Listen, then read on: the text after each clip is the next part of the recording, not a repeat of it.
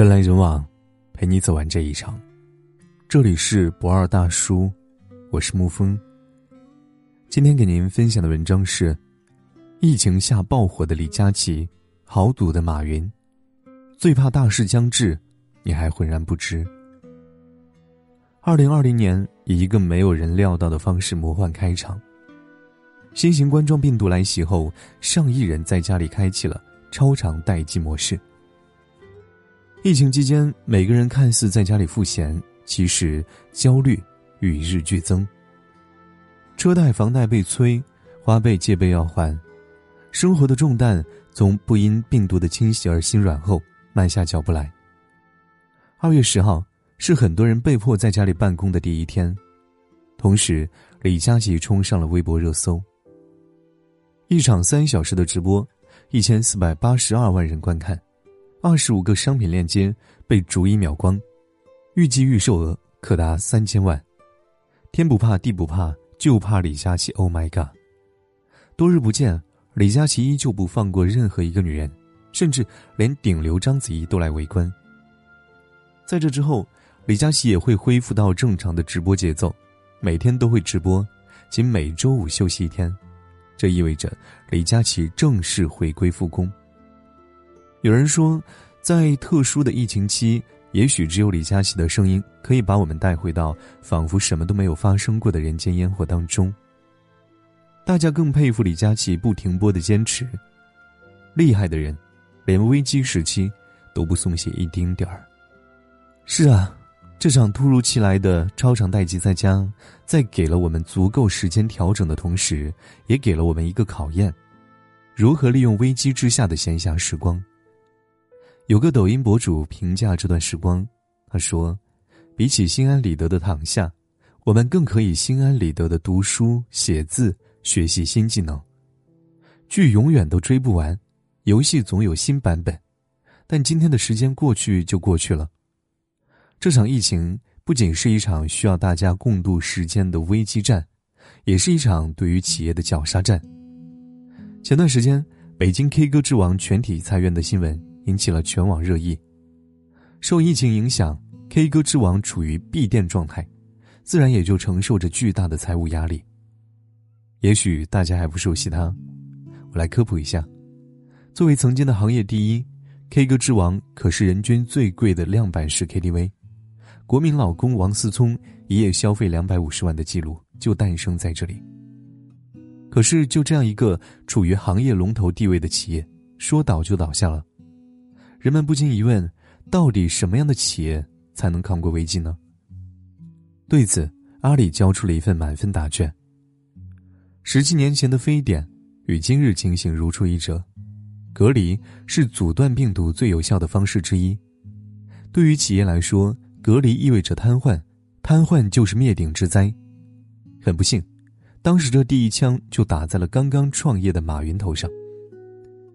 一名员工在去过广州后疑似感染非典，未知的病毒让这二十六岁的年轻女孩一下子被推到了生死边缘。后来，女孩自己说，她成为了杭州人民家喻户晓的宋小姐。全员隔离势在必行。那时候没有线上办公的概念，意味着年轻的阿里巴巴一旦全体隔离，那必定会造成客户的大量流失，阿里巴巴也被推到了生死边缘。马云身处危机漩涡当中，举目无亲，他想要力挽狂澜，可四个字写起来比画都多，做起来又该如何的艰难？身为这个世界当中普通的个体，每个人抓到王炸的几率实在不高。在马云戴着大口罩宣布全员隔离后，短短两个小时内，工程部的技术人员就为员工家里的电脑设置好了工作所需的必备装置。那段时间，每个打入阿里巴巴的电话在各个家庭响起，在这之后不约而同的听到第一句都是“你好，阿里巴巴”。背景音里还有老人和孩子的声音。危机并没有打垮阿里巴巴和马云。反而在时势使然中唤起了孤勇，磨砺了心性，激发了创造力。阿里巴巴的前 CEO 魏哲曾经评论道：“没有遇到非典，可能阿里巴巴就没了。非典给阿里巴巴做了最大的推广，当时是每个人都被迫必须要用互联网的。上天给了我们一双手，就意味着给了我们在危机里翻盘的可能。在家办公的同时，马云筹谋着另外一件事：网购平台。之前的网购是个天马行空的提议，内部都很反对。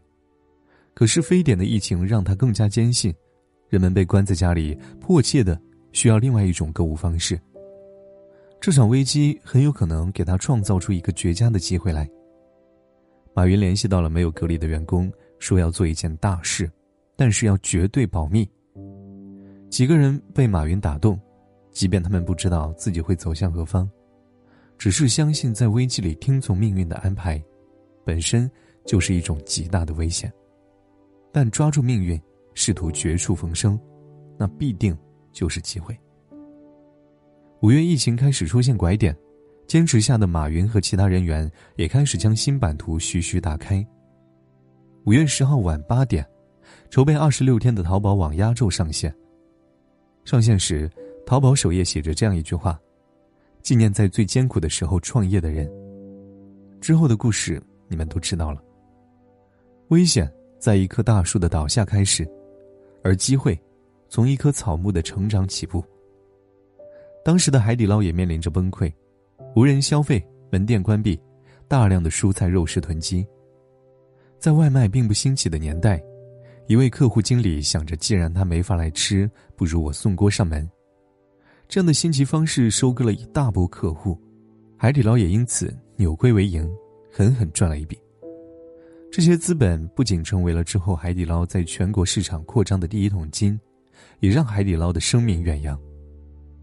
现在人们提起火锅就分两种，一种叫海底捞，一种叫其他。正如丘吉尔说过。不要浪费一场好危机。一场疫情让我们看清了到底谁在裸泳，也明白了维持自己长远发展的不是根基稳固，而是应变能力。裸泳的时候活下来的只有两种人：带了救生圈的和能快速找到救生圈的。对于一些人来说，危机来了，束手无策，就只能死守一盘烂棋；而对于另外一些人来说，危机也是机会，进一寸。有一寸的欢喜。于是有人在半山腰嚷着拥挤，有人不声不响走上了山顶，换来天地。时代投射到人生上也是如此。都说，人生有丰年和荒年，一帆风顺的时候是丰年，流年不利的时候是荒年，风平浪静的时候是丰年，风高浪急的时候是荒年，意气风发的时候是丰年。大挫锐气的时候是荒年。荒年如何度过，是每个人都不得不面对的命题。金立董事长刘立荣显然没有答好题的能力。现在提起金立手机这个品牌，我们都感觉沉寂许久。可是，在二零一六年前，无论是品牌还是刘立荣本人，一直都是烈火烹油、繁花似锦的状态。二零零七年的时候，金立更是国内手机销售额第一的龙头老大，秒杀现在的华为、小米和 OPPO。时任代言人的刘德华一句“金品质立天下”，响彻大江南北。但危机来的时候不打一声招呼，华为、小米的崛起让他在市场备受排挤。董事长刘立荣将钱用在营销上，收效甚微，之后又模仿华为的风格，也不见起色。事业的危机随之而来的就是人生的荒年。资金链断裂在即，他没有四处去找风投，也没有考虑该如何扭亏为盈，而是坐上一架飞机，直接去了塞班赌博。他试图用最快速的方式，将荒年变为丰收盈盈。可是，荒年里没有捷径可言。知情人爆料，他可能输了几百亿，最奢侈的一把。他直接输了七个亿。接受采访的时候，刘丽荣出面反驳，声音很小，大概只有几十亿吧。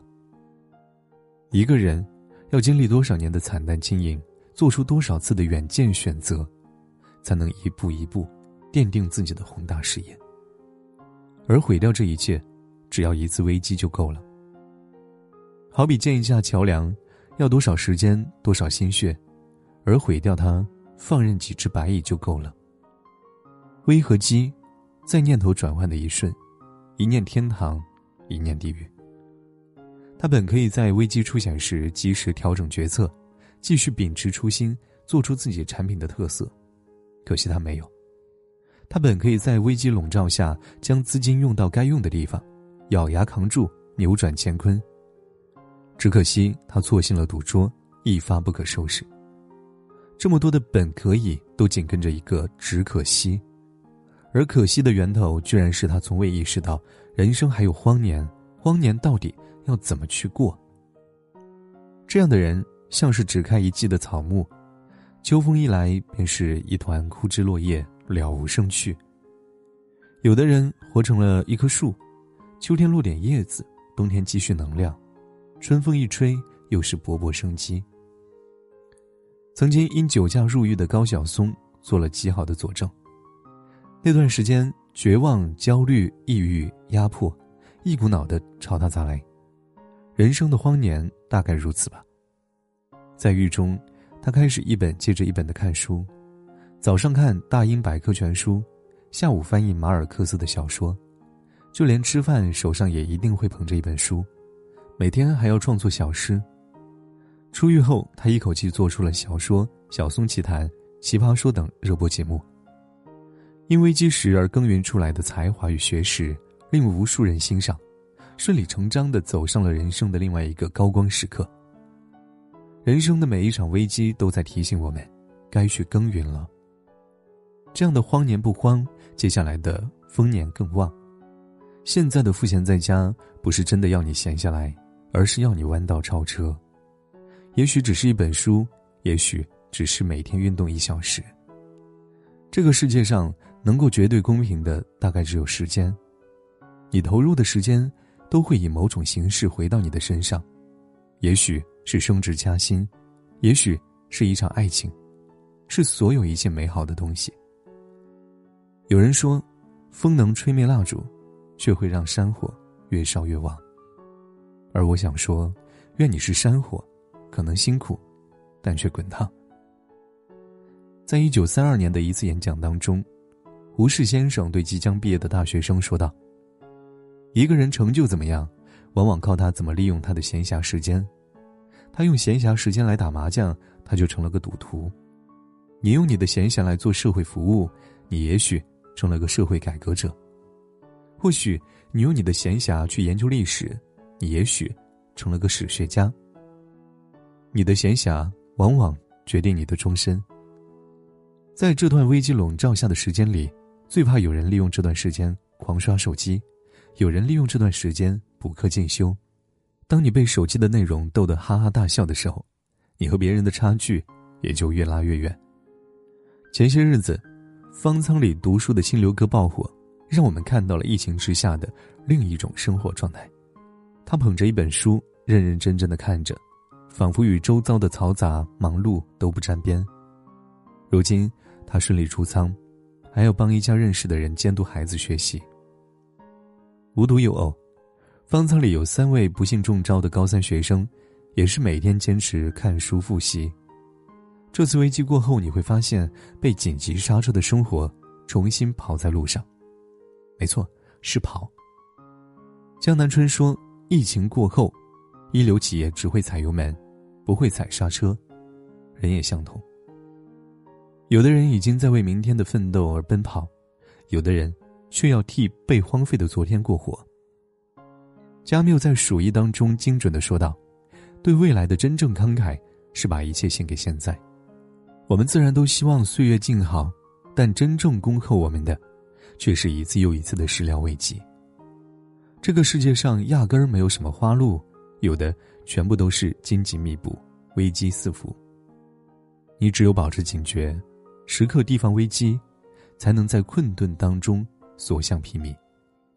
你只有保持努力，哪怕身处危机，也能在起落之间握住天地。一场不可浪费的好危机降临的时候，千万要相信，那些未被低潮倾覆和打败的，终将站上时代的浪尖。点个再看，愿你我都过那种滚烫的人生。好了。今天的文章就给您分享到这儿。如果你喜欢的话，可以在文字下方点上一个再看，或者将其分享到朋友圈。我是沐风，晚安，亲爱的朋友们。你一直说的那个公园已经拆了，还记得当着秋千日子就飞起来。慢慢的下午阳光都在脸上撒野，你那傻气，我真是想念。那时候小小的你还没学会弹琴，谁又会想到他们现在喊我女王？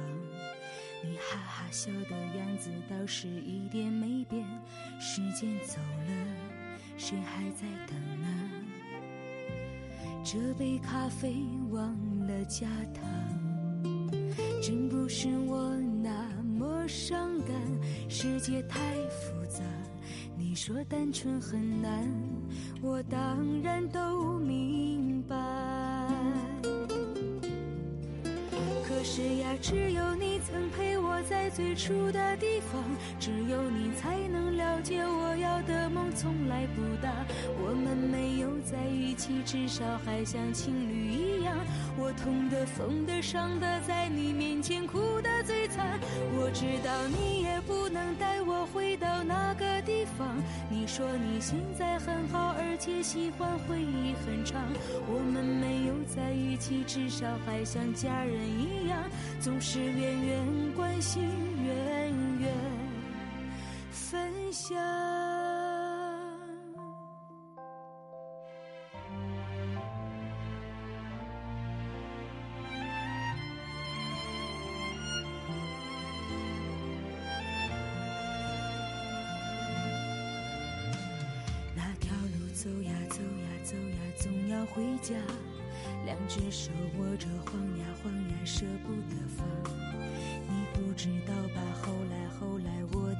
想，跟你走吧，管他去哪呀。这杯咖啡忘了加糖，真不是我那么伤感。世界太复杂。你说单纯很难，我当然都明白。可是呀，只有你曾陪我在最初的地方，只有了解我要的梦从来不大。我们没有在一起，至少还像情侣一样。我痛的、疯的、伤的，在你面前哭得最惨。我知道你也不能带我回到那个地方。你说你现在很好，而且喜欢回忆很长。我们没有在一起，至少还像家人一样，总是远远关心，远想。可是呀，只有你曾陪我在最初的地方，只有你才能了解我要的梦从来不大。我们没有在一起，至少还像情侣一样。我痛的、疯的、伤的，在你面前哭的最惨。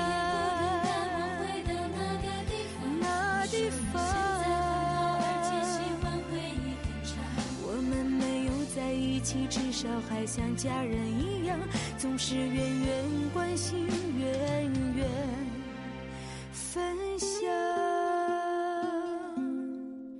我们没有在一起，至少还像朋友一样。你远远的关心，其实更长。